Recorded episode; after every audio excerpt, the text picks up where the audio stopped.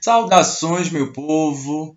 Meu nome é Alberto Abreu e no episódio de hoje do podcast Fratura Existencial empreenderei uma, algumas reflexões, divagações sobre duas profissões, jornalistas e professores, o intuito de demonstrar como é fácil, comum e conveniente nós jogarmos a responsabilidade de tudo de ruim que acontece nos outros.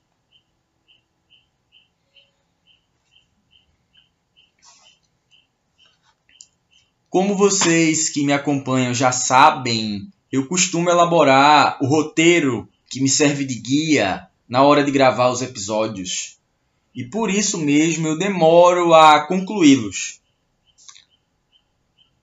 Alguns, aliás, permanecem apenas como ideias desde anos atrás, ou seja, demora meses, anos e algumas ideias elas não são colocadas em práticas porque em prática porque ah, eu não consegui terminar o roteiro, alguns ficam pela metade, alguns eu só coloco tópicos, enfim.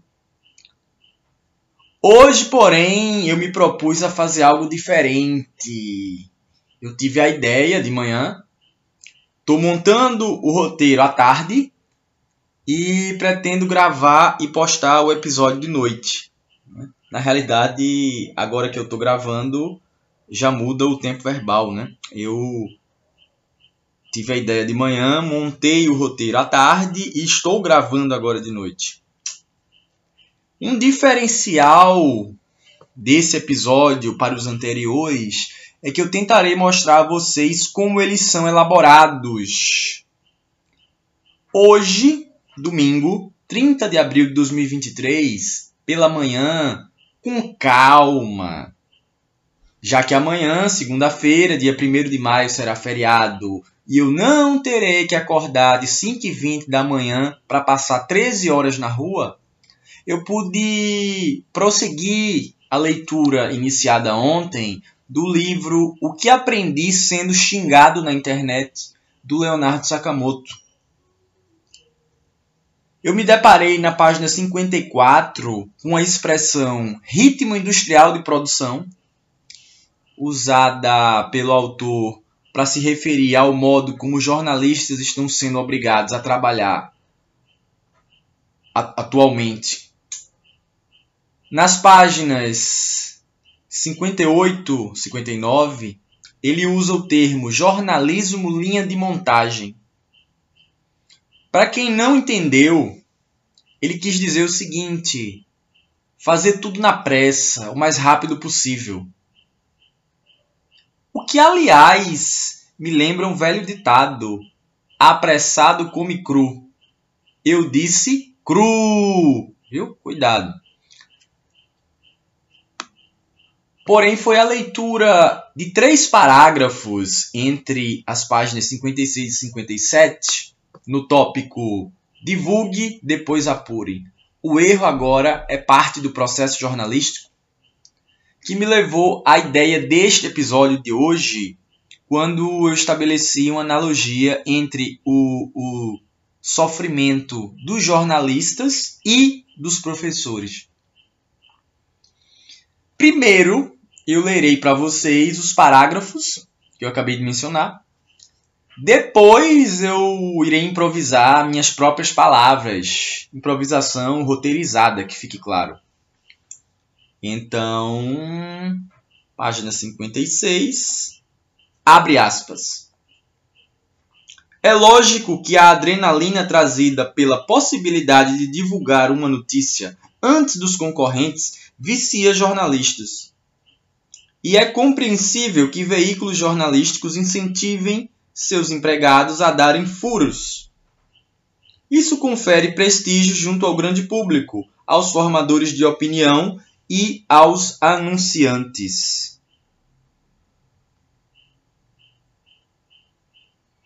A instantaneidade trazida pela internet, contudo, aumentou a pressão sobre o jornalista reduzindo o tempo que ele tem para apurar uma informação. Tempo esse que muitas vezes acaba sendo insuficiente para garantir a qualidade da informação. Se ele ou ela fizer o trabalho direitinho e checar tudo conforme manda o figurino, pode ser ultrapassado pelo concorrente que não checou e simplesmente replicou, ou pelos leitores munidos de suas contas de Facebook, Twitter, Instagram e WhatsApp, que não têm a mesma preocupação com ética na circulação de notícias, ou querem intencionalmente ver o circo pegar fogo no limite, pode ser criticado dentro da redação, cobrado pelo atraso e até dispensado por não se encaixar na empresa. A ponto de ser comum ouvirmos alguns chefes soltarem a frase: publique primeiro, corrija se estiver errado depois. Fecho, fecha aspas. Para quem não entendeu, abre aspas significa que eu comecei a ler o texto do Sakamoto literalmente, ou seja, li exatamente como ele escreveu. Fecha aspas, por sua vez, significa que concluí a leitura e voltei a fazer os meus próprios comentários, que é o que está acontecendo agora. Espero que tenha dado para acompanhar. Claramente, o texto fala de como jornalistas são coagidos a publicarem notícias com grande velocidade, pois se não o fizerem serão chamados de lentos, lerdos, etc. Porém, essa pressão leva a uma piora na qualidade do jornalismo, ou seja, o profissional acaba sendo obrigado a fazer um trabalho ruim. Foi impossível para mim não me identificar com o caso citado enquanto professor. Aliás, o Sakamoto fala noutros textos da significativa diminuição do tamanho das redações por conta da crise que os grandes meios de comunicação estão passando desde o crescimento da internet. Ou seja, pouca gente para muito trabalho.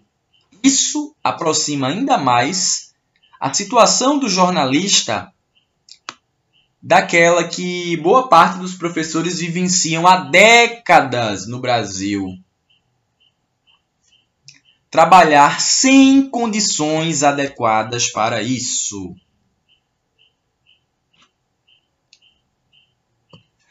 Aí, aqui vem o momento desabafo, temas aos quais eu voltarei com maiores detalhes em episódios posteriores. Eu vou primeiro sintetizar o que eu quero dizer numa frase. A culpa é sempre do professor. Aqui, ó, eu estou obviamente me referindo à culpa daquilo que acontece de ruim. Por exemplo, se uma turma faz muito barulho, bagunça, a culpa é do professor que não tem domínio de sala, que aliás é uma expressão que eu considero detestável, parece que eu preciso domar os jovens, domesticar. O que por vezes é, é mesmo verdade, aliás.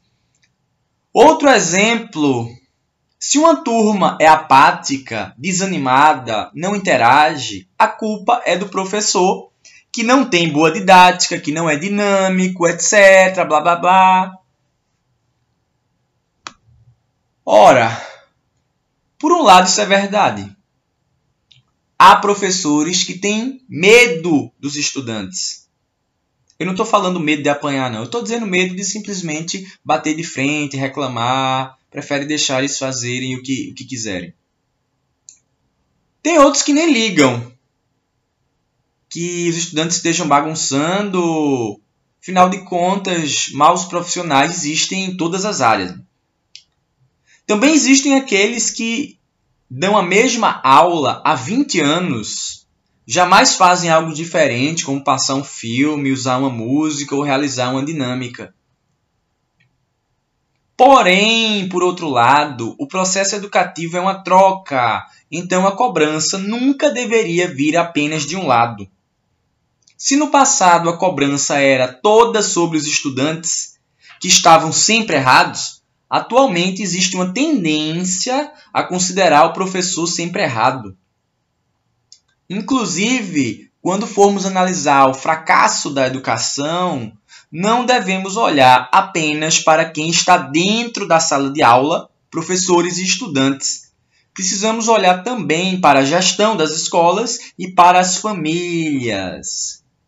Algumas pessoas até conseguem tirar o olhar da sala de aula e olhar para as escolas como um todo e para as casas, ou seja, atribuir responsabilidade àqueles que antigamente se chamavam de diretores e, e atualmente se chamam de gestores, bem como as famílias. Tirar a responsabilidade só do professor e do aluno, que é quem está dentro da sala, e colocar a responsabilidade na gestão da escola, que está fora da sala, mas dentro da escola, e em pessoas que estão fora da escola, que são as famílias.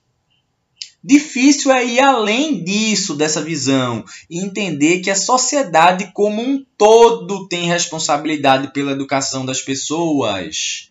Tanto a educação dos estudantes quanto a dos trabalhadores, tanto das crianças e jovens quanto dos adultos. Há um provérbio africano que diz o seguinte: é preciso uma aldeia inteira para educar uma criança. Ele ilustra muito bem aquilo que eu estava dizendo. Não adianta muito a escola desempenhar um determinado trabalho se a família, as redes sociais e a sociedade como um todo fazem o oposto. A escola está nadando contra a correnteza.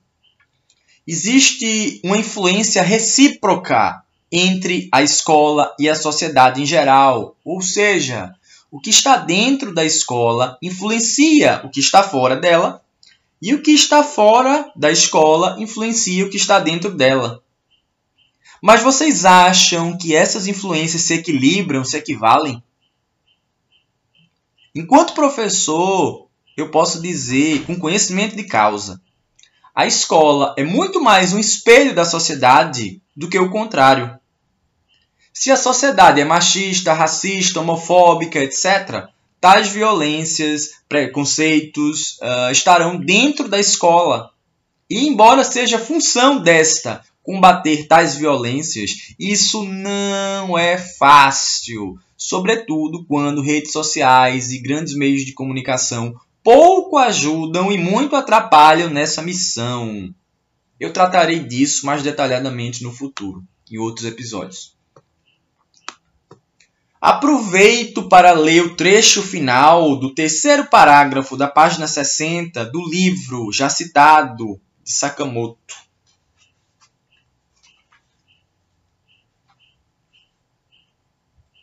Abre aspas.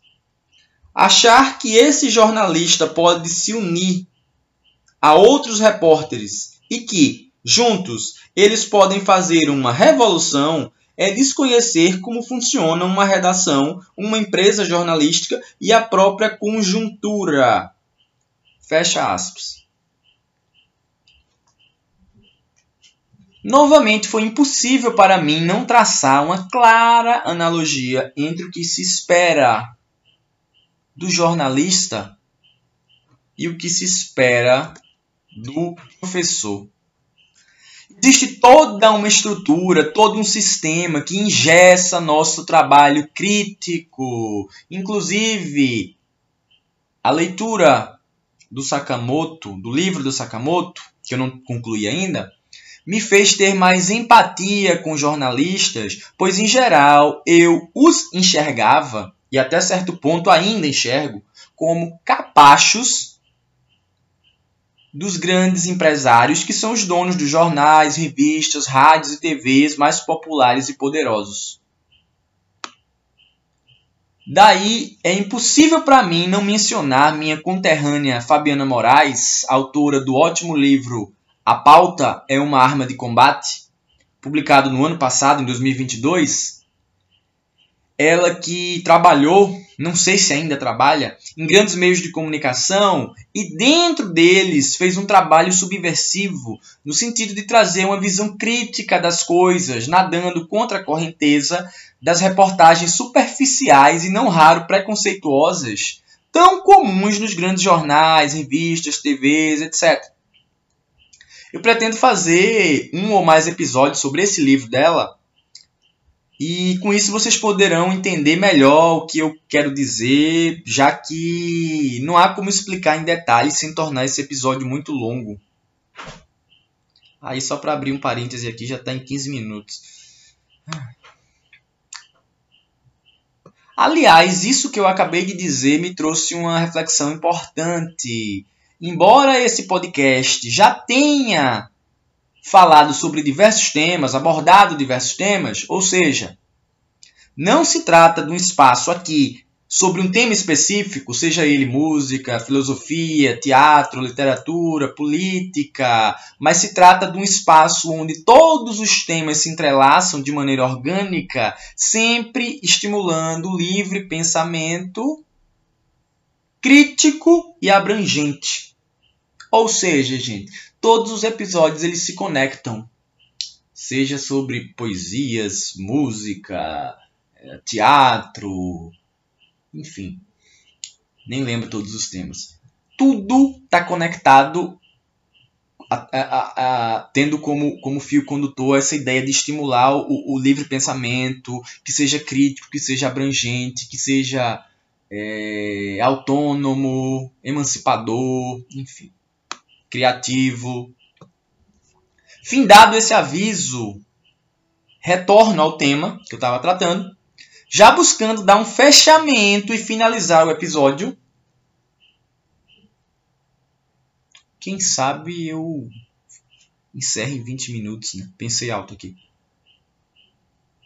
Eu estava falando de como um professor ou jornalista pode ter dificuldade de trabalhar numa escola ou meio de comunicação no sentido de estimular a autonomia e senso crítico dos estudantes, leitores, ouvintes, espectadores, etc. Existe toda uma estrutura que nos leva a ficar no raso, a permanecer dentro da caverna, como já explicava Platão 500 anos antes de Cristo. Pessoalmente, eu acredito que, enquanto professor, eu posso fazer muito mais fora de uma escola do que dentro dela, pois fora minha liberdade é muito maior. Percebam que eu jamais busquei nesse podcast fazer lavagem cerebral em ninguém. Creio que mais de uma vez eu já lhes recomendei pesquisarem outras fontes e não simplesmente aceitarem aquilo que eu digo aqui. Meu objetivo nesse espaço é o mesmo que eu tenho em sala de aula: estimular reflexão, senso crítico, autonomia. Mas aqui no podcast eu não preciso me preocupar em fazer chamada, em atribuir nota, em pedir silêncio, em perceber quem está disperso e tentar conquistar ou retomar a sua atenção. E ainda que a quantidade de ouvintes desse espaço seja muito menor do que aquela que eu possuo em sala de aula, eu tenho certeza que a atenção aqui é muito maior. E caso um dia esse podcast fure a bolha, ele poderá ser muito mais efetivo em educar pessoas do que o meu trabalho em sala de aula. Isso não significa que eu pense que meu trabalho em sala de aula é pura perda de tempo. Antes, tenho claro que no podcast meus grandes obstáculos são tentar tornar os episódios mais didáticos, diminuindo sua duração, por exemplo, e usando linguagem mais simples e investir em divulgação, que é o que eu pouco faço, para tentar assim furar a bolha e tornar mais popular ele fora do meu nicho, do meu círculo de amizades e interesses. Porque basicamente a grande maioria das pessoas que escutam isso aqui até agora são pessoas que têm os mesmos interesses que eu ou que simpatizam comigo, enfim. Isso não conseguiu atingir ainda muitas pessoas mais longe. Numa sala de aula, por outro lado, os obstáculos são diversos. Alguns eu já mencionei ao longo desse texto e outros serão expostos em algum outro dia, outro episódio, enfim. Só quero que fique claro que eu não estou menosprezando a importância do trabalho de sala de aula. Mas o que eu quero dizer é que, por, por vários motivos, esse trabalho é feito para não funcionar. É isso que eu quero dizer. E os meios de comunicação de massa, eles são o, o espaço-chave de disputa por narrativas e por qualificação de diálogo, de pensamento, enfim, para abrir a mente das pessoas, né? Uma disputa dentro das redes sociais entre aquelas pessoas que querem fechar a mente dos outros, fazer com que elas só fiquem repetindo frases feitas sem pensar, e por outro lado, outras pessoas como eu que estão tentando abrir mentes e fazer com que as pessoas reflitam, é, analisem, enxerguem as coisas por pontos de vista diferentes. Para finalizar, preciso compartilhar com vocês que a redação deste episódio foi feita ao som de diversos discos da grande Gal Costa, do início da carreira. E a leitura do livro, que foi de manhã, antes, se deu ao som também de um disco da Gal, mas do último disco do Caetano Veloso, de, de 2021, do Carlos Santana, o guitarrista lá mexicano, o primeiro disco dele de 1969, e do último do Black Pantera, uma banda brasileira bem bacana, Ascensão, de 2022. Afinal de contas, boa música inspira, né, meu povo? Até a próxima! Consegui ficar em 21 minutos.